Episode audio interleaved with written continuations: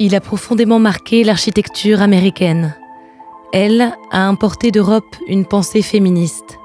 Frank Lloyd Wright et Mama Bouton Borthwick étaient un couple profondément progressiste.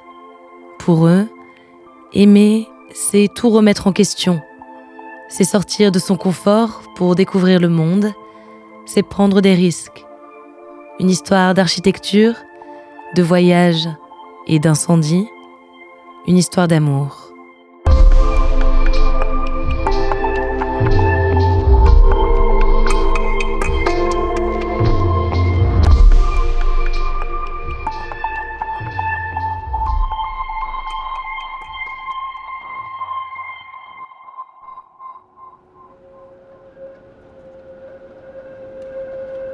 1908, Chicago.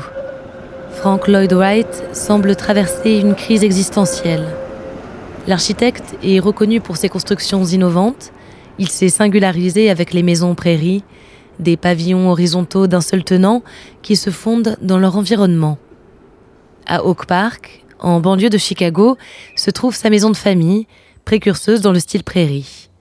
Elle accueille la femme de Frank et leurs six enfants.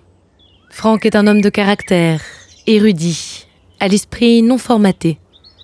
En 1894, quand l'architecte Daniel Burnham lui propose d'aller étudier aux Beaux-Arts de Paris, une des meilleures écoles de l'époque, il refuse. Il dit J'aime mieux être libre et rater mon coup et être sot que d'être lié à quelques succès de routine. Je n'y vois pas de liberté. Voilà tout. Franck rompt avec l'architecture classique européenne. Il qualifie son travail d'organique. Il refuse la standardisation des bâtiments. Il recherche, il crée et il surprend la profession. Mais en cette année 1908, Franck se questionne. Il craint d'être parvenu à ses limites, de ne plus rien inventer. Dans sa vie personnelle, rien ne va plus. Il est lassé de sa vie conjugale.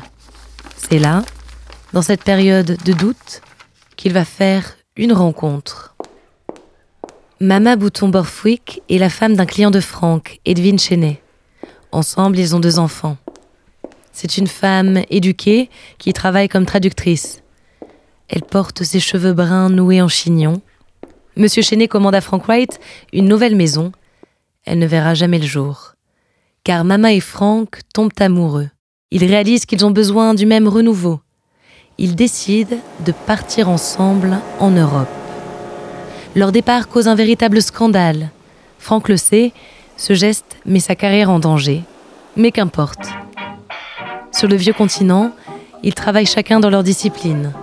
Ils visitent l'Italie, l'Allemagne, l'Autriche ou les Pays-Bas. Franck rencontre les architectes avant-gardistes comme Walter Gropius, fondateur du Bauhaus. L'inspiration est de retour il publie le portfolio Wasmut, un recueil de 100 lithographies, et assoit ainsi sa notoriété en Europe. Mama, elle, s'intéresse particulièrement au travail d'Hélène Kay, une féministe suédoise. Elle ramènera et diffusera ses idées progressistes aux États-Unis. Alors retour en Amérique, en 1911, Frank et Mama sont loin d'être accueillis à bras ouverts. L'opinion publique les considère comme un couple indigne. Il s'installe dans le Wisconsin avec un projet fonder une communauté unitarienne dans le village de Spring Green. Le terrain a été cédé par la mère de Frank. Il y construit des bâtiments communautaires, domestiques et agricoles. Il nomme l'ensemble Studio Taliesin, un lieu dans lequel on a l'impression de flotter en pleine nature. Le 15 août 1914, à la suite de son licenciement, un employé domestique du studio devient fou. Il s'appelle Julian Carlton. Il met le feu au domaine et assassine sept personnes à coups de hache. Mama fait partie des victimes. Frank n'est pas sur place ce jour-là. Dans tous les journaux, on partage sa sidération. The Ogden Standard titre Le destin terrible de Mama Borthwick dans son bungalow de l'amour. Le sous-titre dit La femme avec qui Frank Lloyd Wright avait osé vivre différemment des règles de conduite rencontre le désastre.